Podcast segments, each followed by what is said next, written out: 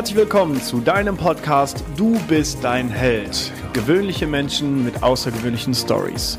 Mein Name ist Marcel Nihus und ich freue mich, dass wir zusammen an deinem selbstverantwortlichen Leben arbeiten können.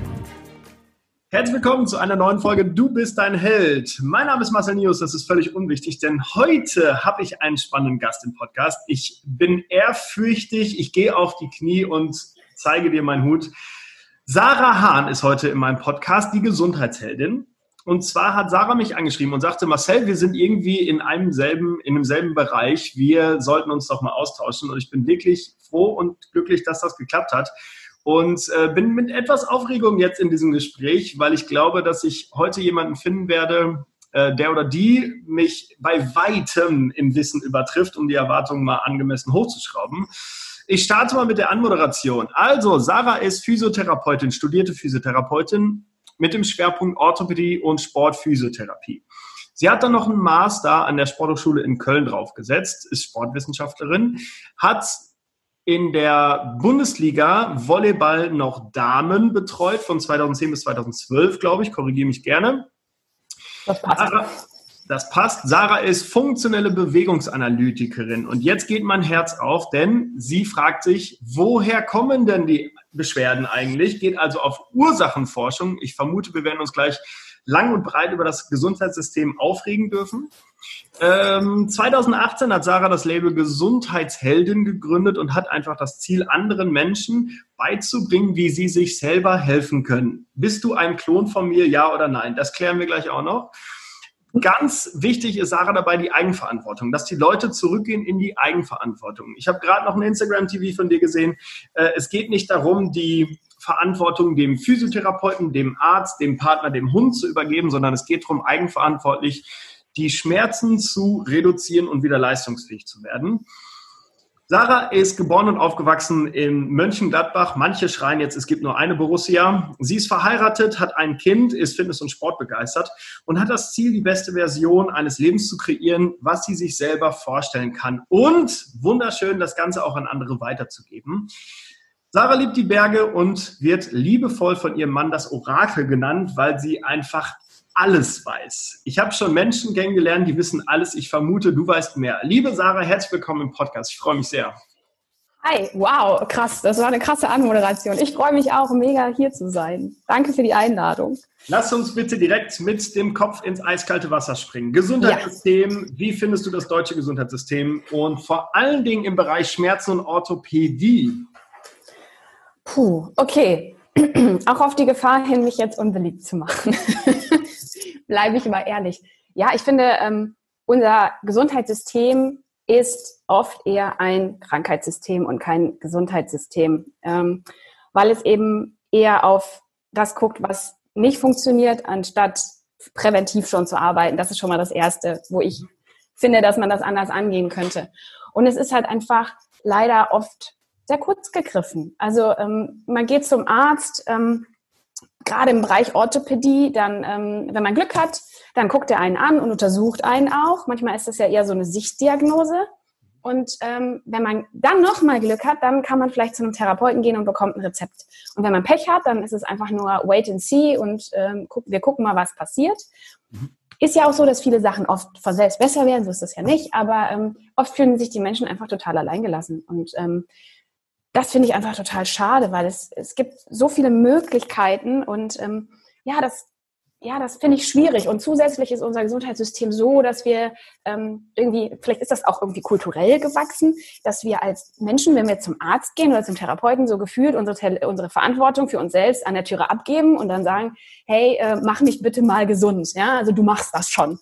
Und ähm, das ist aus meiner Sicht der der völlig falsche Ansatz. Und ähm, darüber könnte ich mich wirklich stundenlang aufregen. ähm, ja, weil ich einfach, also als Physiotherapeutin habe ich super viele Patienten auf der Bank, die seit Jahren kommen oder die, ähm, die dann zu mir wechseln und dann oder gewechselt sind und dann ähm, ja seit Jahren immer wieder von Pontius zu Pilatus rennen und ich mir einfach denke, das muss eigentlich nicht so sein und deswegen ärgert mich das. Wie ist ja. denn deine Meinung dazu? Stimmst du äh, mir dazu? Ja, ich bin äh, zu 1000 Prozent bei dir. Ich glaube, wir beiden, obwohl wir im Vorfeld quasi nicht gesprochen haben, sind uns einig, dass es ein Riesenluxus ist, in so einem Gesundheitssystem zu leben, wo wir, mhm. wenn oh, wir einen Unfall haben, wenn wir eine Verletzung haben, dass wir direkt zum Arzt gehen können. Das Ganze wird übernommen und in der Regel werden wir auch sehr gut versorgt. Ich hatte äh, so einen kleinen Unfall mit dem Finger. Ich bin ins Krankenhaus gegangen. Die haben mich direkt aufgenommen. Ähm, die haben mich getaped, geklebt. Alles so, dass meine Wunde verheilt ähm, ohne dass ich irgendwas zahlen musste. Ich bin rein, habe meine Karte dahingelegt und, und bin wieder raus. Und ich bin wirklich glücklich und dankbar, dass wir dieses System haben. Das möchte ich immer vorne wegnehmen. Das ist mir auch extrem wichtig, weil wenn wir gegen das Gesundheitssystem sprechen, hm, ja. glaube ich, sollten wir auf jeden Fall immer die Basis äh, mit anschauen. Das heißt, wir haben auf jeden Fall eine sehr, sehr, sehr, sehr gute ja. Basis und es geht uns nicht darum, ich glaube, da sprechen wir eine Sprache, ähm, dass die Leute, wenn sie zum Arzt gehen, jede Behandlung selber zahlen müssen. Das ist, glaube ich, nicht der Fall. Nein. So, jetzt sind wir aber im orthopädischen Bereich, wo du richtig gesagt hast, da kommen Leute, ähm, wir sprechen gleich einfach mal über die Leute, die zu dir auf die Bank kommen und sagen, äh, liebe Frau Hahn, bitte helfen Sie mir jetzt, ich habe Schulterschmerzen. So, mhm. dann behandelst du die und sagst, okay, jetzt machen Sie bitte noch diese Übung für zu Hause. Und wie mhm. häufig machen die das? Ja, das völlig unterschiedlich, muss man ja ehrlicherweise sagen. Ne? Das mhm. ist ja, ähm, es gibt die, die mega motiviert sind und es gibt die, die halt nicht motiviert sind oder die einfach noch nicht verstanden haben, dass ihre Motivation und das, was zu Hause passiert, das ist, was zählt. Weil wenn man, wenn man in eine Therapie geht, dann ist das vielleicht zweimal die Woche 20 Minuten oder sowas. Wenn es sehr gut und, läuft, muss man ja dazu sagen noch. Ja, und äh, der Tag hat einfach 24 Stunden. Ne? Und äh, die Woche hat sieben Tage und das ist einfach eine wahnsinnige Diskrepanz. Und ähm, das, was wir in unserem Alltag tun, wie wir uns verhalten, was wir essen, wie wir unser Leben gestalten, das hat einfach so einen wahnsinnigen Einfluss. Und da mhm. haben diese 20 Minuten, sind so ein, das ist so, da, da kann man vielleicht so einen kleinen Schubser geben in die richtige mhm. Richtung, aber das ist es dann auch. Ne? Und ja. ähm, da darf man einfach nicht überschätzen als Patient selber, was so eine Therapie kann. Also es geht dann für mich immer ganz klar darum, klar zu machen, was ist meine Rolle und was ist deine Rolle. Ja, mhm. und das ist einfach unterschiedlich. Ja. Und ähm, ich glaube, da ist die größte Diskrepanz, die so im Kopf der Menschen einfach gerade vielleicht noch ist. Nicht bei allen, ganz klar, aber bei mhm. einigen. Ja, wir können natürlich äh, ganz gut pauschalisieren, weil es gibt natürlich auch die, ja. die kommen zu uns jetzt und, und wollen wirklich eine Lösung haben und sagen, Marcel, Sarah, bitte hilf mir wirklich, was muss ich tun, damit es nächste Woche ja. wieder besser ist. Also die gibt es ja auch und ähm, da bin ich immer sehr, sehr dankbar. Also das sind die Kunden, wo ich sage, boah, bitte bleib äh, mein, dein Leben lang bei uns, einfach weil weil wenn die Schmerzen haben, kommen die auch direkt zu uns und, und rennen nicht erst von Arzt zu Arzt zu Arzt zu Arzt zu Arzt. Ähm, ja. Das ist ja furchtbar cool. Wenn wir jetzt mal die Menschen anschauen, die sagen, ja, bitte helfen Sie mir. So. Ja. Und dann nach Hause gehen und, wie du es richtig beschrieben hast, 167,3 Stunden äh, nichts für ihre Gesundheit tun, aber dann in den 40 Minuten Therapie die Lösung haben wollen. Ja. Was glaubst du, ist die Ursache dafür, dass Menschen so einen Weg einschlagen? Puh. okay, das ist natürlich reine Mutmaßung. Ne? Also ich, ich maß mir nicht an, irgendwie zu sagen, wie jemand anders oder warum er an den Punkt kommt, äh, wo er ist. Ich glaube, das ist individuell immer unterschiedlich. Ähm, ich glaube, das ist einfach, also ich kann ja von mir selber sprechen ähm, und der Erfahrung als Therapeutin. Es sind viele Menschen, die vielleicht auch vergessen haben oder so im Alltag einfach ja verloren haben, dass sie, dass sie eigentlich selbst eine total große Wirkung haben. Ja, also diese, ich habe ich hab eine Wirkung auf das, was passiert mit mir, mit meinem Leben. Mhm. Dementsprechend natürlich auch mit meinem Körper.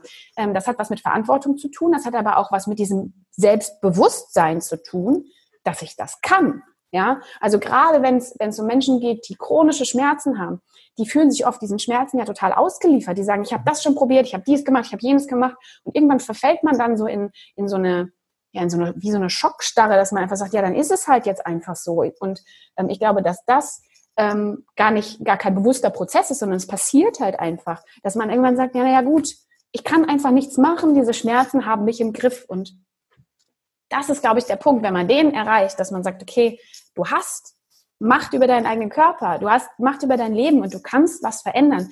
Natürlich gibt es immer die, die vielleicht auch nicht ganz schmerzfrei werden können durch Unfall oder was auch immer, aber man kann es immer besser machen. Also mhm. was zu verbessern geht eigentlich immer. Und ähm, das wiederzukriegen, das ist, glaube ich, der Knackpunkt. Und dann, wenn man das erreicht hat, dann geht es, glaube ich, auch vorwärts. Ja, mal eine ganz einfache Frage, was braucht es denn dafür? ganz einfache Frage, ja, stimmt. Ähm, was braucht es dafür? Ähm, ich glaube, es braucht dafür A, einmal die Bereitschaft, überhaupt zu sagen, man verlässt dieses, diese, diese Ohnmacht, weil es natürlich auch was ist, wo man sich so eingerichtet hat. Ne? Und äh, man muss dadurch nat dafür natürlich auch Glaubenssätze loswerden, ne? was man so über sich selbst glaubt, über seinen Schmerz glaubt, über das, was man so im Alltag tut, glaubt. Ähm, und da hilft es manchmal, jemanden zu haben, der einen dabei unterstützt. Ne? Also manche Sachen kann man einfach selber lösen, manchmal braucht man vielleicht den Schubs in die richtige Richtung. Ähm, natürlich hilft es, ein gutes Umfeld zu haben, ja. Aber ich glaube, das Wichtigste ist, man selbst, die Bereitschaft und die Offenheit, das ähm, anzugehen und vielleicht jemanden, der einen dabei unterstützt. Und dann wüsste ich nicht, warum es nicht gehen sollte. Also jeder Mensch kann das. Das ist nichts, ja. Nichts Verrücktes. Glaube ich, extrem wichtiger Satz äh, für die Zuhörer. Also es wird ja auch irgendwer, hoffentlich zumindest, zuhören, der oder die Schmerzen hat. Das heißt, wenn das Thema Schmerzen jetzt akut ist bei einem unserer Zuhörer, dann könnten die ja auf die Idee kommen, mal zum Ende zu, äh, bis zum Ende zu hören, um eine Lösung für sich selbst zu finden. So, das mhm. wir heute zu erarbeiten. Dass wir eine, eine sieben-Punkte-Liste für Leute haben, um schmerzfrei zu werden. Das, was du aber gerade angesprochen hast, finde ich mega wertvoll, weil A, äh, ein schönes Wort ist da Ohnmacht. Das habe ich so noch mhm. nicht betrachtet. Diese Bereitschaft, die Ohnmacht zu verlassen, weil die Leute sind zum Teil wirklich hilflos und sind schon bei zwölf Ärzten, 24 Orthopäden, ähm, 28 Therapeuten gewesen. Manchmal haben sie schon den Weg gemacht, einen Schritt weiter zu gehen, zum Beispiel mal auf Heilpraktiken oder Osteopathie, CCM zu schauen, irgendwie sowas, und sind dann bei dir oder bei mir an der Bank das ist extrem schwer, kann ich mir zumindest vorstellen, diese Glaubenssätze dann noch zu durchbrechen. Also ich merke das einfach bei den Leuten, weil die sagen einfach, nichts hilft mir. So. Und sind dann ein Stück weit verzweifelt, wie du gesagt hast, ohnmächtig, das finde ich ganz schön. Ähm, und dann sind wir ja schon eigentlich sehr tief in der Psychologie, oder? Mhm. Ja, ja, ja, klar. Also ich, das gehört halt immer dazu. Ich meine, ich muss da sagen, ähm, da bin ich kein, nicht fachlich nicht ausgebildet. Ne? Da sind natürlich Psychologen, ähm, Psychotherapeuten äh, deutlich besser ausgebildet, als ähm, jetzt ich das zum Beispiel bin. Ähm, da hilft halt einfach die jahrelange Therapeutenerfahrung. Ähm, da hilft dann auch, sich irgendwie weiterzubilden und ähm, ja, auch ich, ich interessiere mich immer sehr viel auch für Studien, was sagt die Wissenschaft und da kommt das halt auch immer mehr durch, dass das einfach so wichtig ist. Und ähm, es ist schwierig, ja, und es ist ein Prozess. Ne? Also man kann, äh, glaube ich, nicht erwarten, dass das so äh, mal eben so mit dem Fingerschnipsen ähm, alles gut ist. Ähm, und es gibt diejenigen, die man nicht erreicht, ja. Aber es gibt eben auch viele, die dann irgendwann an den Punkt kommen und sagen, hey, ja, du hast recht. Und das ist, das ist nichts, was man jetzt so von heute auf morgen erreicht. Ähm, aber es ist ja wie alles im Leben, es ist ein Prozess. Ne? Also ich sage immer, wenn du 15 Jahre deine Beschwerden, ähm, ich sag mal, ähm, gepampert und genährt und äh, aufgebaut hast, dann sind die nicht in zwei Wochen wieder weg. Ja? Sondern das ist ein Prozess. Das Wichtige ist nur auf dem Weg dahin zu erkennen, dass es, dass es Fortschritte gibt. Ne? Die kleinen Siege zu feiern und zu merken, hey, ich weiß nicht, normalerweise kann ich nur 500 Meter gehen, jetzt kann ich 700 Meter gehen, ohne dass ich mhm. Schmerzen habe. Das ist ein, das ist ein Fortschritt, das ist mega. Ja? Fühlt sich erstmal vielleicht gar nicht so an, weil es nicht so viel mehr im Alltag verbessert, aber es ist mega. Und das muss man feiern. Und ich glaube, dann kommt man auch schrittchenweise dahin, dass sich das Mindset ändert, weil man feststellt, ich habe einen Einfluss. Und ich glaube, so kann man es eben auch über die körperliche Ebene hinkriegen. Und das ist das, was jetzt du und ich vielleicht eher machen. Ne? Ein Psychologe kommt eher von der psychischen Seite und man kann aber eben auch von der körperlichen Seite einen positiven Effekt haben, indem man aufzeigt, hey, da passiert was. Du hast einen mhm. Schritt weiter gemacht und jetzt nehmen wir den nächsten in Angriff und den nächsten. Und dann kommt auch diese Selbstwirksamkeit zurück. Ja, finde ich cool. Ähm, wenn wir das Thema Psychologie betrachten, da sind wir auch schnell im Thema Coaching. Das heißt, äh, wir sind ja im Leben, wenn wir wollen, Coach von irgendwem. So, das heißt, irgendwer kommt auf uns zu, ob es jetzt dein Sohn ist oder wer auch immer, und äh, stellt dir eine Frage, du stellst eine Gegenfrage, schon bist du ja irgendwie ein Coach. Mhm. Ähm, glaubst du, dass dieser Bereich Coaching, Psychologie in der Medizin oder auch in der Therapie, in der Ausbildung einen Teil darstellen sollte? Auf jeden Fall. auf jeden Fall. Also ich weiß ja, ich, ich sage immer so, ne, ich bin jetzt Physiotherapeutin, auch in Ausbildung. Ich habe erst eine Ausbildung gemacht, dann habe ich studiert. Und das heißt, ich kenne so beide Facetten. Und meine Ausbildung ist jetzt natürlich auch schon 2008 habe ich abgeschlossen. Das ist jetzt auch schon eine Weile her. Mhm. Und damals war das ein Mini-Baustein Kommunikation, aber da ging es eher darum, wie schafft man so ein bisschen eine Therapeuten-Patienten-Ebene und das waren, glaube ich, zehn Doppelstunden, das war's. Ne? Mhm. Also das reicht bei weitem nicht aus, glaube ich, gerade weil wir heutzutage, ich spreche jetzt vom orthopädischen Bereich, im orthopädischen Bereich haben wir auch viel diese chronifizierten Schmerzen und da ist einfach, da braucht man mehr. Ja, und ähm, ich glaube, dass das total wichtig ist, dass man mhm. das lernt und ähm, das sollte eigentlich im Prinzip einen ähnlich starken Fokus haben wie diese die ganzen Hands-on-Techniken, die gelernt, gelehrt mhm. werden. Ja, ähm, die haben auch ihre Berechtigung und sind auch irgendwo ähm, wichtig, aber fast noch wichtiger ist eigentlich dieses ja das Code der Coaching-Aspekt, die Leute dahin zu kriegen, selbst etwas zu tun, weil nur mhm. dann kriegt man sie auch unabhängig vom Therapeuten und äh, wieder in ihre Selbstständigkeit, Unabhängigkeit. Ne? Sehr cool. Du als Physiotherapeutin und studierte Sportwissenschaftlerin. Mhm. Ähm, was ist Schmerz im Körper? Wofür ist Schmerz da? Ähm, ja, Schmerz ist, äh, ist eigentlich ein Hinweismechanismus des Körpers. Ja, das sagt einem einfach, hey du, du solltest irgendwas ändern. Das, das tut mir nicht gut, was du tust, ja. Ähm, das heißt nicht unbedingt, dass schon, dass jetzt was kaputt ist. Ne? Also kann es natürlich. Ich meine, ähm, wenn man sich ein Bein bricht, dann tut es auch weh, dann ist was kaputt, ja. Das muss aber nicht zwingend so sein. Ne? Also jetzt gerade so bei diesen Schmerzen, die so Überlastungsschmerzen, die so mhm. schleichend kommen, ja. da ist oft nichts kaputt, ähm, sondern ähm, der Körper will einem einfach zeigen, hey, irgendwas machst du was nicht gut ist. Und das mhm. kann auf ganz vielen verschiedenen Ebenen stattfinden. Ja, und ähm, eigentlich ist Schmerz was Gutes. Ne? Also das versuche ich über den Leuten zu sagen. Schmerz ist eigentlich total super, weil der Körper äh, sagt dir einfach, hey, ich spreche mit dir. Ja. tu was, hör auf mich. Ja. ja? Ähm, und ähm, das heißt, Schmerz kann man auch nutzen in der Therapie. Ne? Dass man eben sagt, hey, das hat wehgetan, das aber nicht, ja? Oder gestern hat das noch wehgetan oder letzte Woche hat das noch wehgetan, jetzt aber nicht mehr. Heißt, ich kann mich mehr belasten, meine Belastbarkeit ist gestiegen, yay! Mhm. Und dementsprechend ähm, versuche ich eigentlich eher, die Leute dahin zu kriegen, zu sagen, Schmerz ist was Positives, weil du es nutzen kannst. Du kannst ihn nutzen. Ja. ja sprichst mir so sehr aus der Seele. Das ist so schön, dass nicht nur ich äh, jetzt auf, also ich bin, ich habe einen, äh, einen, einen Klon gefunden, der meine Mission mitträgt. Da bin ich so glücklich. Yay! Ähm, aber jetzt lass uns mal auf dem, äh, bei dem Thema Schmerz bleiben. Was passiert denn, wenn ein mhm. Mensch, egal wie und was und wo, mit Schmerzen zum Arzt geht? Was passiert? Naja, es kommt doch immer darauf an, ne? Äh, bei welchem Arzt man landet. Ähm, aber oft wird halt das Symptom bekämpft. Ne? Also mhm. es wird da, geht darum, ähm, das Symptom klein zu kriegen. Ne? Also das, das wären zum Beispiel Schmerzmittel, das ist oft das erste Mittel der Wahl. Hm. Und das ist halt sehr kurz gegriffen. Ne? Oft wird dann oder manchmal wird dann eben noch nach strukturellen Problemen geguckt. Ja, also geguckt, ist da vielleicht mit dem MRT, ist da irgendwas kaputt, Röntgenbild und solche Sachen. Es ist ja auch oft da, da, um was Ernsthaftes auszuschließen, was ja grundsätzlich auch gut ist. Mhm. Ne? Aber der Punkt ist ja dann, wenn was Ernsthaftes ausgeschlossen ist, ne? also es ist nichts gebrochen ähm, oder, oder weiß ich nicht, ein Kreuzband ist gerissen oder sonst irgendwas, mhm. ähm, dann den Schritt weiter zu gehen und zu gucken, ähm, an den Ursachen zu arbeiten. Und da ähm, wenn man Glück hat, wie gesagt, geht man dann zum Therapeuten und ähm, der arbeitet dann mit einem. Ähm, wenn man noch mehr Glück hat, dann landet man vielleicht in der funktionellen Bewegungsanalyse und geht mhm. da so ein bisschen auf Ursachenforschung auf der strukturellen Ebene auch wieder, ne? also körperlich, Bewegungsmuster, Kraft und so.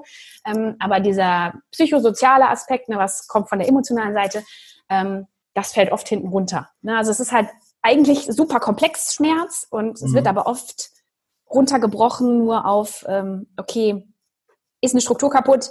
Ja, dann versuchen wir was zu machen, vielleicht eine Operation oder sonst was. Ist keine Struktur kaputt? Hm, Schmerzmittel, wait and see, vielleicht eine Therapie, aber auch nur vielleicht. Und das ist halt das, was manchmal schade ist, ne? weil wenn die Menschen sofort in der Therapie, in der Physiotherapie landen würden, wenn da dann viel passiert, um die Leute in die Aktivität zu kriegen, was auch nicht immer der Fall ist, leider, ich glaube, dann hätten wir viel weniger chronifizierte Schmerzpatienten und das Gesundheitssystem müsste nicht so viel Geld dafür ausgeben. Ja, verrückt, oder? Was wir, was wir ja. ausgeben für Krankheit. Also mhm. Äh, natürlich sind wir auch in der Pharmaindustrie ein Billiardenmarkt in Deutschland, ja. weil Tabletten oder Spritzen oder die neuesten Medikamente verkaufen sich nun mal einfach verdammt gut. Vor allem bei ja. chronischen Patienten. Da ist äh, bei, bei jedem Patienten, der chronisch irgendwas nehmen muss oder irgendeine Therapie braucht, da steckt ja richtig viel Geld für die Industrie drin.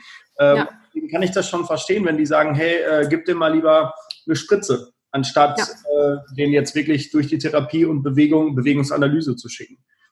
Ja, ja, ich, ich manchmal ich will ja auch gar nicht so sehr auf, auf den Ärzten oder sowas rumreiten. Ne? Es ist einfach auch, wie das so gewachsen ist und wie das in der, auch in der Ausbildung einfach passiert. Ne? Und ich glaube, dass da viel gar nicht über Schmerz zum Beispiel gesprochen wird. Wie entsteht Schmerz? Ähm, wie, ähm, wie, also ich weiß hundertprozentig, dass in der Ausbildung oder im Studium von Ärzten Physiotherapie und physiotherapeutische Maßnahmen, was gibt es da theoretisch, mhm. ein Wahlfach ist. Das heißt, die müssen das nicht belegen. Die wissen, also die, manche wissen das einfach nicht. Die haben noch nie damit Berührungspunkte gehabt. Wieso also, und da krankt es eben an dem Ausbildungssystem, nicht an den Ärzten, die irgendwie blöd sind, sondern da, wo es halt, äh, ja, ich sag mal, wo es anfängt. Ne?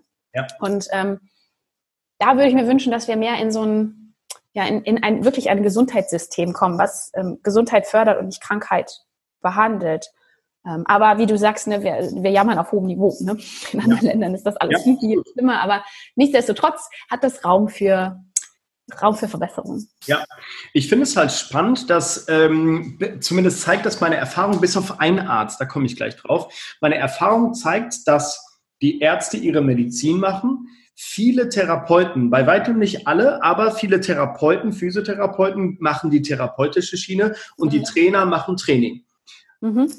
Die Ernährungswissenschaftler machen noch Ernährung, was ja auch irgendwo eine Rolle spielt, und die Psychologen machen Psychologie. So, es geht aber immer um den Menschen. Und der Mensch ist nun mal ein sehr komplexes Wesen, was alles zusammenhängt mit Billiarden von Zellen. Und da ist die Frage, warum oder wo hängt es, wo liegt das Problem, dass ich nicht alle Bereiche irgendwie zusammenfasse, wenigstens als Basisstudium. Ich habe die große Idee, so einen Studiengang zu entwickeln. Irgendwas aus Medizin, Therapie, Training, Psychologie, Ernährungswissenschaften. Dass wir da alles zusammenpacken um, um den Körper wirklich ganzheitlich zu betrachten. Und da im Training meine ich nicht nur vor-rück, was kann ich da, wie kann ich den Muskel belasten, sondern auch wirklich Funktion. Ich hatte heute noch eine Schulung mit meiner Kollegin, funktionelle Bewegungsanalyse. Sie hat äh, ein Thema mit dem Sprunggelenk. So. Mhm. Und aus dem Grund, weil sie ein Sprunggelenksproblem hat, tut ihre gegenüberliegende Schulter-Nackenpartie weh. So, da ist viel mhm. Funktionalität hinter und so. Und da ähm, habe ich ihr gesagt, ich habe ich hab ihr die Frage gestellt, du Anni, sag mal, was würde jetzt passieren, wenn du mit deinen Schulter-Nacken-Problemen zum Arzt gehst? Und dann merkt sie dann auf einmal, boah, wie krass ist denn eigentlich das? Weil sind wir mal ganz ehrlich, wenn du mit Schulter-Nacken-Problemen zum Arzt gehst, der sagt, ja, pff, äh, entweder mal eine Tablette, wenn es ganz stark ist, eine Spritze, da ist Cortison drin, das betäubt für drei Monate. Ähm, wenn der Arzt irgendwie gut drauf ist, dann sagt er, ja, geh mal zum Physiotherapeuten, sechsmal Krankengymnastik. Das ist schon mal gut.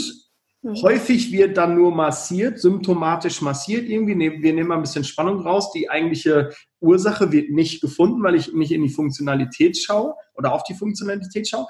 Dann ist es aber so, dass die Physiotherapeuten völlig überlastet sind, weil es gibt sehr wenige Therapeuten, die für 2,5, 2,4 äh, brutto arbeiten wollen, weil sie sich einfach oh ja. machen in ihrem Job, weil da enormer Druck ist, manchmal in 20-Minuten-Taktung, auch 25 Minuten ist schon Stress. Dann gibt es also keine Physiotherapeuten, sodass die Patienten vor allen Dingen bei Problemen nicht direkt behandelt werden können. Dann haben wir das Problem, dass ich eine Behandlung in der Woche bekomme, wenn überhaupt, und dann 20 Minuten. Wenn ich zwei kriege, ist ja schon ein Riesenluxus. Und dann bin ich also wirklich drei Monate unterwegs mit dem Problem des Schulternacken, der Schulternacken-Thematik. Und niemand, wirklich niemand, hat sich das Sprunggelenk angeguckt. Hm. Ja, boah, da hast du einen schönen Rundumschlag gemacht. ähm, ja, das ist, das ist ein Thema. Also äh, wenn du da einen Studiengang entwickelst, äh, da bin ich voll mit dabei. Das klingt ja mega gut. ähm, ich glaube, warum das oft nicht funktioniert, ist, ähm, dass es einfach, es gibt ein Konkurrenzgehabe, ja, ähm, mhm. unter Ärzten, Physiotherapeuten, alle wollen irgendwie ein Stück vom Kuchen und haben das Gefühl, dass nicht genug für alle da ist, was ich absolut schwachsinnig finde, weil ich finde, eigentlich sollten wir uns gegenseitig unterstützen und das ein zusammenhängendes Gebilde daraus machen. Und ähm, mhm. mancherorts funktioniert das auch ganz gut. Ähm, da, wo ich zum Beispiel äh, hauptberuflich arbeite, wenn ich nicht Gesundheitsheldin bin, ähm, in der mhm. funktionellen Bewegungsanalyse, da haben wir eben Ärzte, mit denen wir sehr eng zusammenarbeiten. Die ähm, schicken uns dann Patienten, wenn es zum Beispiel, weiß ich nicht, um Knieschmerz geht, ja, und dann guckt man die Leute an und sieht, ach du Schande, was machst du denn mit deinem Fuß? Ja, okay, ähm, das erklärt, warum dein Knie weh tut. Ja. ja. Und dann hängen da hinten dran dann eben Therapeuten, die wir kennen, wo wir wissen, okay, ähm, mit denen ähm, arbeiten wir eng zusammen, die wissen, was wir da in der Analyse machen, ähm, die können das auch umsetzen und dann geht das diese Schleife und der Patient kommt halt auch wieder zurück zum Arzt, dann wird vielleicht noch mal ein Rehtest gemacht, um zu gucken, okay, hat sich was verbessert und so. Das gibt es auch und das wird immer mehr, habe ich den Eindruck. Mhm. Also das heißt, ich habe so den, also mein Eindruck ist, dass es eher eine positive Richtung aktuell nimmt, weil mhm. da eben mehr Beachtung drauf ist, auch in den sozialen Medien, gerade das Thema Psyche, das, was du jetzt auch sehr, sehr viel machst, das hat, also vielleicht auch einfach nur, weil ich mich da bewege, aber ich habe den Eindruck, das kommt. Mhm. Das, das erfährt, mehr, erfährt mehr Bewusstsein, weil das ist der Baustein, der für mich aktuell noch am meisten fehlt, eigentlich. Ähm, und ich hoffe, dass der Trend anhält, ja, und dass der Trend auch so anhält, dass es eben nicht nur eine Selbstzahlerleistung ist, ne? weil das ist ja häufig das Problem, dass das, was die gesetzliche Krankenkasse übernimmt, dann einfach bei sechsmal Physiotherapie endet, ja, ähm, sondern dass, dass da auch das Gesundheitssystem dann hinterherkommt. Ne? Also mhm. meistens geht ja der private Sektor irgendwie voraus und dann stellt man fest, hey, das funktioniert und äh, mhm. dann kommt der gesetzliche Sektor hinterher und ich habe so den Eindruck, wir, wir befinden uns gerade auf diesem Weg und ähm, das ist total schön zu sehen und ist total inspirierend, auch zu wissen, hey, man ist ein Teil davon und äh, kann das irgendwie mit unterstützen, weil ich glaube, so wird ein Schuh draus für die Patienten, dass sie eben von allen Seiten ähm, beachtet werden. Und ich, nicht jeder muss alles können, weil ich meine, das ist einfach, das sind so viele verschiedene Felder, das ist so viel Wissen, ähm, das, das kann kein ein einziger Mensch gar nicht wissen. Mhm. Ähm, und ähm, wenn da mehr Kooperation stattfindet, dann glaube ich, können wir für Patienten richtig Tolles erreichen. Und da müssen wir hinkommen, dass wir einfach mehr miteinander arbeiten und weniger gegeneinander oder nebeneinander. Ja. Jetzt führen natürlich eine Million Wege nach Rom. Die Frage mhm. ist dann, wie kriegen wir einen Standard da rein? Wie schaffen wir es, dass es eine, ich sag mal, Standardausbildung in allen Bereichen gibt, sodass ich genau weiß, okay, jetzt mit dem Problem muss ich dahin, mit dem Problem muss ich dahin, weil der Körper ist halt so unglaublich komplex. Hm. Das ist eine gute Frage. Ich glaube, dass, puh, ähm, ja, wir müssen einfach mal alle Ausbildungen, die im Gesundheitswesen stattfinden, auf einen aktuellen wissenschaftlichen Stand heben. Ich meine, die Ausbildungsordnung der, in der Physiotherapie, boah, lass mich nicht lügen, ich weiß es nicht genau, aber maximal aus 90ern. Also jünger ist die nicht, mhm. eher älter. Ne? Da ist einfach wissenschaftlich Fundiertes findet da fast nicht statt. Ich will den Physiotherapeuten nicht zu nahe treten. Ich bin selber ein. Ich finde, wenn man darf, wenn man selber auch von der Profession ist, darf man darüber auch was sagen. Ähm, das trifft nicht auf alle zu, aber bei vielen ist einfach Wissenschaft noch nicht angekommen. Ja? Und es gibt einfach so viel Wissen da draußen und man muss das implementieren. Und wir in Deutschland haben das irgendwie gerade in den, wie nennt man das, Heilhilfsberufen total verpennt. Mhm. Ja. Also in, bei den Ärzten, da kommt es dann natürlich auch aufs Studium an, aber da, auch da funktioniert es nicht 100 pro, aber da vielleicht auch besser, weil es eben universitär ist. Aber ähm, bei der Physiotherapie, da ist das oft und auch in der Pflege, in der Logopädie, da weiß ich es nicht genau, da will ich mich nicht aus dem Fenster lehnen, aber mhm. das, das fehlt einfach und da bräuchte es, da bräuchte es Reformen. Ne? Da braucht es Leute, die auf ganz hoher politischer Ebene da auch agieren und uns, ja, die einfach immer wieder sagen, so funktioniert es nicht. Ne? Dass der Druck dann eben von Therapeuten, aber vielleicht dann auch von Patientenseite kommt. Ne? Ja. die Patienten dann sagen, wir sind nicht mehr zufrieden damit, wie das aktuell läuft. Ja. Es bleibt wirklich sehr, sehr spannend, weil wir sind jetzt mhm. zwei. Ich habe schon mal eine zweite Person gefunden, die genauso denkt wie ich. Ähm, und da gibt es noch ungefähr siebeneinhalb Milliarden andere. Ähm, mhm. das, vielleicht sollten wir einfach mal mehr auf die Straße gehen und, und äh, wirklich mehr streiken, weil wenn ich so schaue, wer alles so streikt und warum, aus welchen Gründen, ähm, vielleicht sollten wir das auch einfach mal mehr tun. Vielleicht sollten wir mal lauter werden. Das wäre gut, ja. Das wäre auf jeden Fall gut. Ich habe das Gefühl, in den sozialen Medien werden wir lauter. So, ne, da passiert immer mehr, wo ich so denke, ja, das geht in die richtige Richtung. Physios, die sich kritisch auseinandersetzen, es passiert Diskussion. Ähm, Es wäre schön, wenn das auch physisch mehr passieren würde. Mhm. Ich glaube, dafür sind wir noch zu, ja, auf, auf unterschiedlichen Ebenen unterwegs und ähm, man, viele fühlen sich total schnell angegriffen. Ich weiß nicht, ob dir das auch so geht, wenn du, wenn du mit anderen in den Diskurs gehst, äh, die auch vom Fach sind. Viele sagen dann schnell, ja, aber ich habe festgestellt, das hilft. Ja, genau. Bei meinen Patienten hilft das. Ja, das und dann, das ist so. Ne? Und dann denke ich mir, das sind so Totschlägerargumente. Ähm, ich will dich gar nicht, ich will dich gar nicht bekehren. Ich will dir nur sagen, hey, das ist meine Erfahrungsstand und das ist mein Wissensstand, das habe ich vielleicht auch aus der wissenschaftlichen Literatur und da und daher, wo stehst du? Und vielleicht können wir uns irgendwie annähern. Ich kann ja von dir auch was lernen. Ne? Ja. Und wenn dann aber so diese Abwehrhaltung kommt, dann weiß ich eigentlich schon, okay, ähm, da komme ich nicht weiter. Und das ist dann super schade, weil am Ende, und das darf man nie vergessen, am Ende geht es nicht um uns, es geht um den Patienten oder um den Kunden. Es geht um den Menschen, der zu uns kommt, der Beschwerden hat. Und für den sollte es das bestmögliche Ergebnis geben. Und da ist es einfach wichtig, dass wir alle an einem Strang ziehen, auf dem neuesten Stand sind, offen sind für Neues, ähm, auch offen dafür, dass wir vielleicht mal falsch liegen. Auch mir geht das so. Ja. Ähm, und dann äh, uns kontinuierlich verbessern. Ja. ja. Finde ich cool. Und ich glaube, Kooperationspartner finden ist da schon mal ein guter Weg, das, weil gemeinsam sind wir einfach stärker. Ich wollte ja. noch gerade einen Arzt ansprechen. Ich wohne in einem 6000 Einwohner Dorf mit mhm. drumherum sind es 12.000 äh, das Örtchen heißt Balve und Balve ist äh, manchmal ein bisschen Hinterwäldler, muss man einfach so sagen. Mhm. Im Sauerland hier.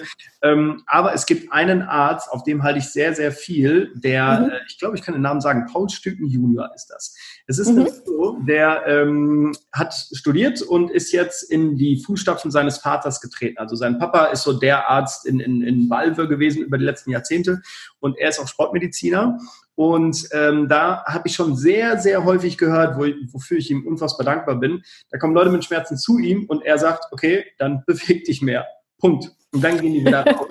Und die Patienten sind wirklich angesickt, weil wir gehen ja zum Teil mit einer Erwartungshaltung zum Arzt, der möchte uns, der soll uns jetzt helfen. Und dann sagt er uns so, hey, beweg dich mal. Wie scheiße ist das für manche Patienten? Hm, ja. Aber wo ich, wo ich äh, unfassbar begeistert von bin, äh, dass, dass wenigstens ein Arzt, den ich kenne, so denkt. Es ist bis jetzt der einzige leider, aber ich äh, freue mich da wirklich sehr drüber. Ah, du, es gibt, es gibt deutlich viele mehr. Ne? Also es gibt natürlich auch die, die, die, die das nicht tun, aber es gibt echt viele mehr. Also in Köln, ähm, ich kann, mich, kann ja nur für Köln sprechen. Ich wohne in Köln, lebe, arbeite hier. Ähm, da äh, arbeiten, also ich arbeite in IFD Cologne und ähm, die Mediapark Klinik. Ähm, mhm. Da, da gibt's äh, ein paar sehr gute Ärzte in der Orthopädie. Ähm, da einer, ich zitiere ihn jetzt mal, der sagt immer, weißt du, wir machen bei, äh, bei Herzbeschwerden in der Inneren, da machen wir ein Stress-EKG. Die Patienten kriegen ähm, ihr Blutdruckmessgerät mit nach Hause, um den Alltag zu überwachen, weil das Herz eben ein Muskel ist und wir müssen gucken, was passiert im Alltag. Und bei einem Knieschmerzen oder Rückenschmerzen legen wir die Patienten auf den Rücken und machen MRT und behaupten dann, dass wir sagen können, wo, der, wo die Beschwerden herkommen. Das ist doch Quatsch. Und ja. deswegen müssen die Leute funktionell untersucht werden. Man muss gucken, was passiert, wenn die sich bewegen, wenn der Schmerz auftritt. Was machen die da? Was passiert da? Und ja. ähm, solche Ärzte gibt es auch und das ist einfach total super. Ja, und dann kann man eben auch äh, viel bewegen. Von daher, ich glaube, die ähm, Entwicklung geht in die richtige Richtung. Ich sehe immer mehr auch jetzt, ähm, zumindest für den Raum Köln, dass immer mehr auch in diese Schiene funktionelle Bewegungsanalyse, dass die Ärzte da auch mehr hingehen und sagen, hey, das ist irgendwie wichtig, ähm, auf den Körper, auf körperliche Beschwerden auch funktionell drauf zu gucken. Und ähm, das kommt wahrscheinlich irgendwie in den in den Großstädten ein bisschen schneller, als das jetzt auf den, in den kleinen Orten kommt. Aber ähm, ich glaube, die, die Richtung, die Richtung stimmt. Und ähm, ich glaube auch, dass der Patient immer, immer, ja, ähm, ja, mehr weiß, ja, und mhm. immer mehr sich natürlich auch selber beliest und dadurch natürlich, glaube ich, auch einen gewissen Druck schafft, ne? dass die Ärzte sich selbst auch bewegen, weg von dieser Position. Und wir unterstützen das halt. Ne? gut. Und sagen, hey, sorry. Nee, kein Problem. Vielleicht kannst du mir den Kontakt von dem Arzt mal geben, dass ich den mal im Podcast hole. Also das interessiert mich. Ja. Rennen, da hätte ich mega Spaß dran. Cool. Ja, also wir sind auf dem richtigen Weg. Wir, wir haben jetzt eine Dreiviertelstunde nur über das Gesundheitssystem abgelästert und über den Patienten. Es soll ja auch noch um dich gehen. ja. auch noch ähm, was ist deine große Mission, deine große Vision? Du hast gesagt, du willst die beste Version deines Lebens werden und das auch an andere weitergeben. Erzähl mir mal ein bisschen was von der Idee. Ja, ich habe mich in letzter Zeit ähm, auch viel mit äh, Persönlichkeitsentwicklung natürlich beschäftigt. Was heißt natürlich irgendwie? Ähm, für mich ist das natürlich, aber ähm, ich habe einfach für mich festgestellt, ich möchte einfach das Beste aus meinem Leben rausholen. Ja, das Leben ist mega, es ist kurz, man hat nur eins und ähm, ich will das Beste draus machen und das äh, sowohl auf der persönlichen als auch auf der beruflichen Ebene. Und beruflich bin ich äh, total happy, wo ich gelandet bin. Ja, mir macht das einfach mega, mega viel Spaß. Ähm, aber wir haben ganz viel über das Gesundheitssystem gelästert. Mhm. Ähm, aber auch unter anderem deshalb, weil ich dafür so eine Passion habe. Weißt du, ich bin einfach, ich bin jemand, wenn mich was begeistert, dann, dann packt mich das halt. Und mhm. ähm, mich packt das einfach, dass viele Leute nicht gut versorgt sind oder nein, anders, dass sie besser versorgt sein könnten, dass mhm. ähm, sie schneller an ihr Ziel kommen könnten, dass sie schmerzfrei sein könnten und es aber nicht sind, weil es einfach nicht bei ihnen ankommt. Und ähm, das ist so meine Mission. Ich möchte, dass, dass dieses Wissen bei den Menschen ankommt, die es brauchen und dass die es dann auch umsetzen können und dass sie wieder lernen, sich, sich selbst zu vertrauen, zu lernen, dass der eigene Körper ähm, ja, dass, dass sie einen Einfluss darauf haben und dass sie schmerzfrei sein können und das erreichen können, was sie wollen. Ob das jetzt nur einfach nur Schmerzfreiheit ist oder ob das der Marathon ist oder ob das weiß ich nicht was ist. Ja, und ähm, das erlebe ich in meinem eigenen Leben, ja, dass mhm. das machbar ist, ja, und das möchte ich halt auch weitergeben. Ja. Und ähm, das ist, das treibt mich so an. Da bin ich irgendwie, da kriege ich Hummel im Hintern, wenn ich davon erzähle. Finde ich sehr wertvoll. Und wenn wir uns mal, ähm, wenn wir mal darauf schauen, was wir monatlich an Krankenversicherungen zahlen. Also ich bin selbstständig, ich zahle das selber. Ähm, wenn mhm. du angestellt bist, dann äh, zahlst du es ja quasi von deinem Bruttolohn auch selber. Ja. Was da jeden Monat in die Kasse spült und wenn dann, wenn ich dann Zahlen von den Krankenkassen sehe und die XY Krankenkasse hat letztes Jahr wieder zwei Milliarden Euro Gewinn gemacht, so, wo ich dann so sage, hey, worum geht's denn hier eigentlich in diesem Spiel, oder? Also wir haben da so viel Geld zur Verfügung, das können wir doch einfach ein bisschen anders aufteilen und nicht nur in Medikamente und Maßnahmen, die nichts bringen, weil so ein MRT, wie teuer ist ein scheiß MRT, ne? Also was hm. kostet das Gesundheitswesen ein MRT? Das sind ja. 100 Euro. Und äh, da bin ich davon überzeugt, dass wir einfach ähm, dieses Geld anders verteilen können. Und dann sind wir genau da bei dem, was du sagst. Die Menschen haben auch kostenlos, das ist mir wichtig, kostenlos Zugang zu Maßnahmen, die sie hm. weiterbringen. Und das finde ich sehr, sehr cool, dass du da auch so einen Ansatz hast. Ja, ja. Also ich meine, klar, man, man weiß nie, äh, wann wir an den Punkt kommen, dass ähm, all diese Maßnahmen tatsächlich ähm, auch kostenfrei sind, weil es natürlich, es ist ein Bias, ne? es ist eine, eine Verzerrung, dass die Menschen, die halt ähm, nicht so viel Geld zur Verfügung haben, die können sich dann halt vielleicht nicht diese funktionelle Bewegungsanalyse leisten. Die können sich nicht leisten, nach den sechs Einheiten Physiotherapie das nochmal selber weiter zu bezahlen. Ne? Das, das ist leider so, ja. ja aktuell noch. Aber äh, man kann ja groß träumen und ähm, dann darauf hinarbeiten, Schritt für Schritt, dass man da hinkommt. Ich meine, das ist im Prinzip ähm, das, was dich und mich jetzt antreibt, ist ja das Gleiche, was eigentlich auch ähm, die, unsere Kunden antreibt, ne? nur auf einer anderen Ebene. Die wollen halt an ihr Ziel schmerzfrei zu werden und wir wollen an das Ziel, dass, dass das alles irgendwie im Großen auch funktioniert. Ja. ja. Äh, vielleicht noch ein bisschen spannend, äh, dass ich versuche es mal nur ganz kurz zu machen. Glaubst ja. du, dass äh, Menschen, dass es Menschen gibt, die glücklich mit ihren Schmerzen sind, weil die Schmerzen Teil der Identität sind und sie deswegen etwas haben, worüber sie reden können, soziale Kontakte beziehen und so weiter?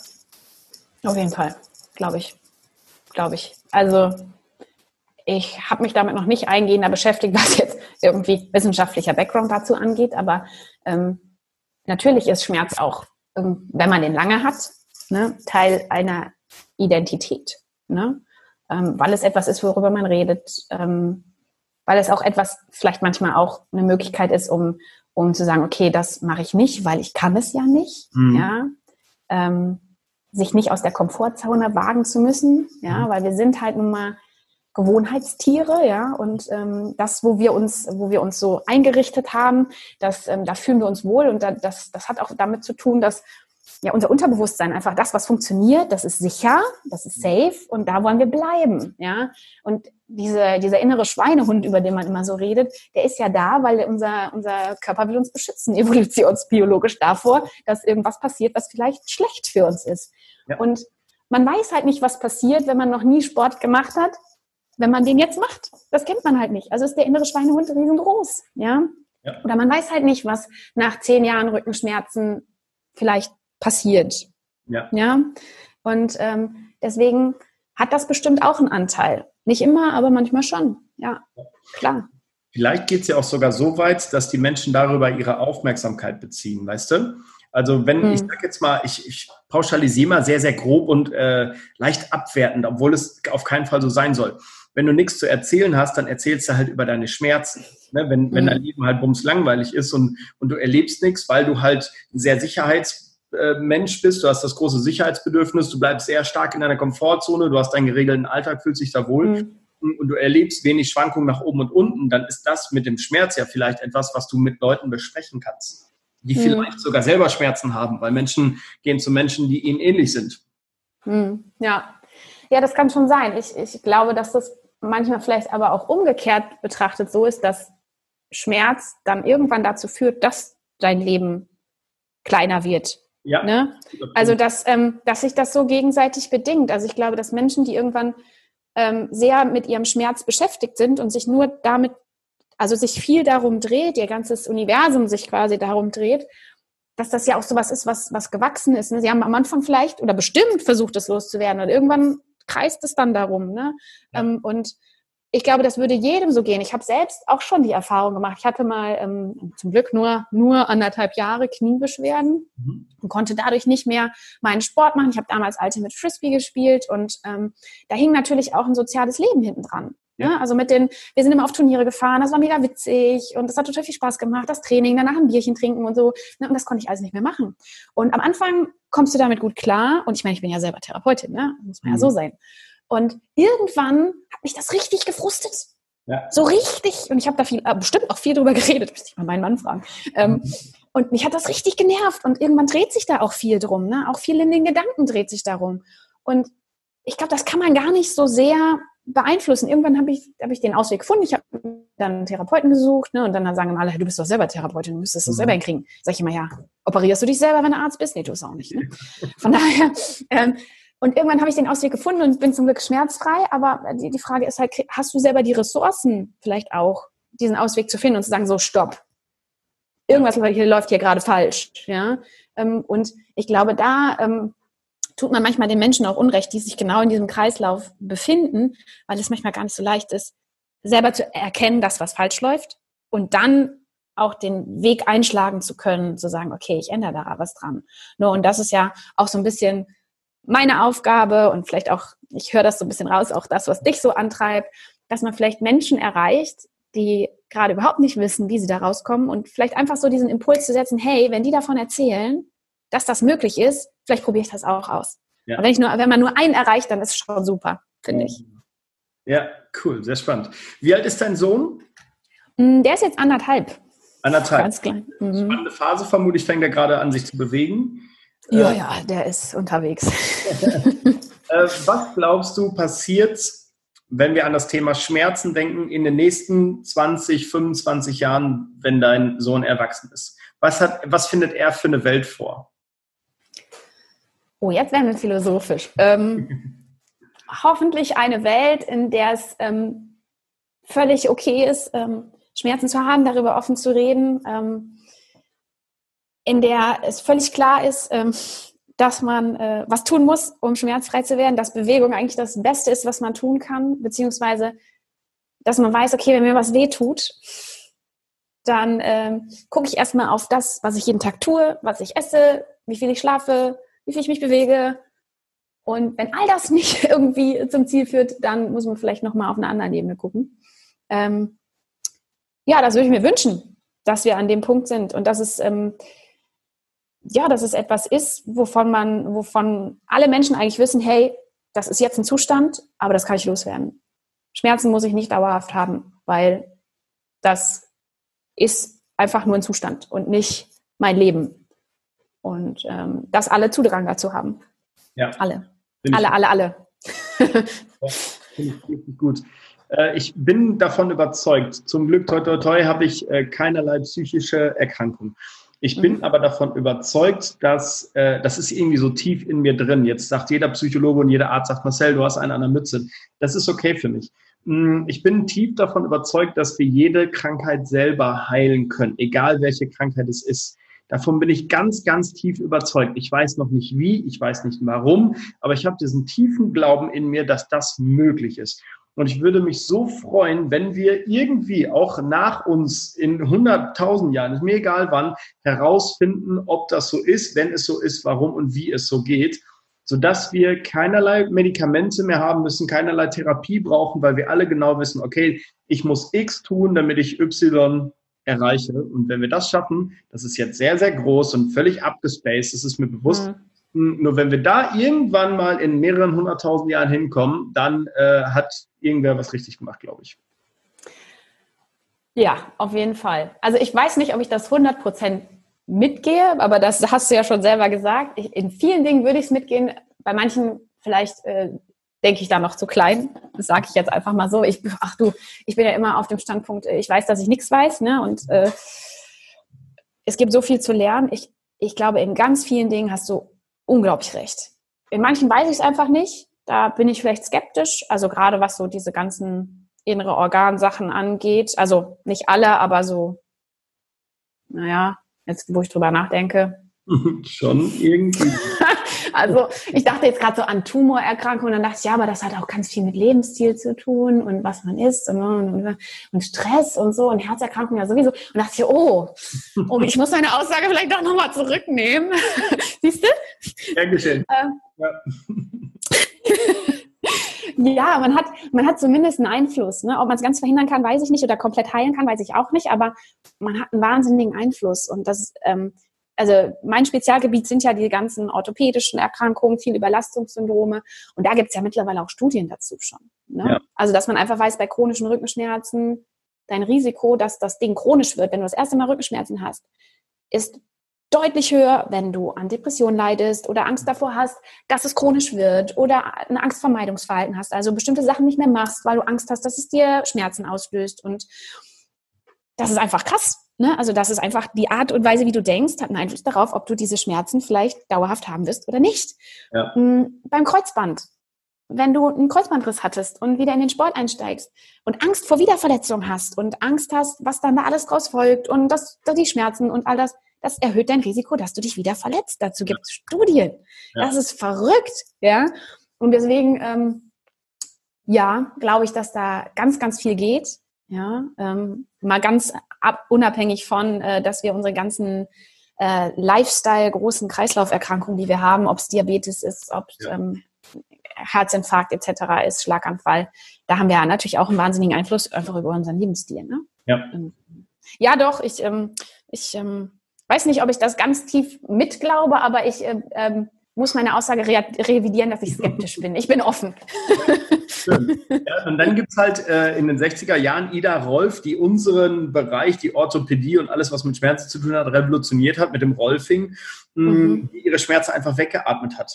Und das Verrückte ist, äh, ich hatte halt diese, diese Fingerverletzung, es war nur ein Einschnitt. Also ich hatte da so einen kleinen Cut im Finger, es tat höllisch weh, aber äh, trotzdem wusste ich, ich werde es überleben, weil es ist nur ein kleiner Finger. Und da habe ich mich auf den Schmerz fokussiert, habe geatmet und auf einmal ist der Schmerz fast weg. Und das ist so unglaublich, was unsere Gedanken für einen Einfluss haben. Also äh, mhm. auch wenn jetzt hier, wenn 5000 Leute zuhören und alle 4999 sagen, Marcel, du hast eine Mütze, das ist okay. Das, ich komme damit klar. also ich, also was Atmung angeht, muss ich sagen, ich nutze Atmung total viel in der Therapie. Ne, weil du über Atmung unglaublich viel bewegen, erreichen kannst. Ja, auch auf muskulärer Ebene. Ne? Atmung in den Bauch, in den Rücken. Ähm, auf einmal sind die, ist die Spannung in der Rückenmuskulatur weniger. Ja. Funktioniert. Ja.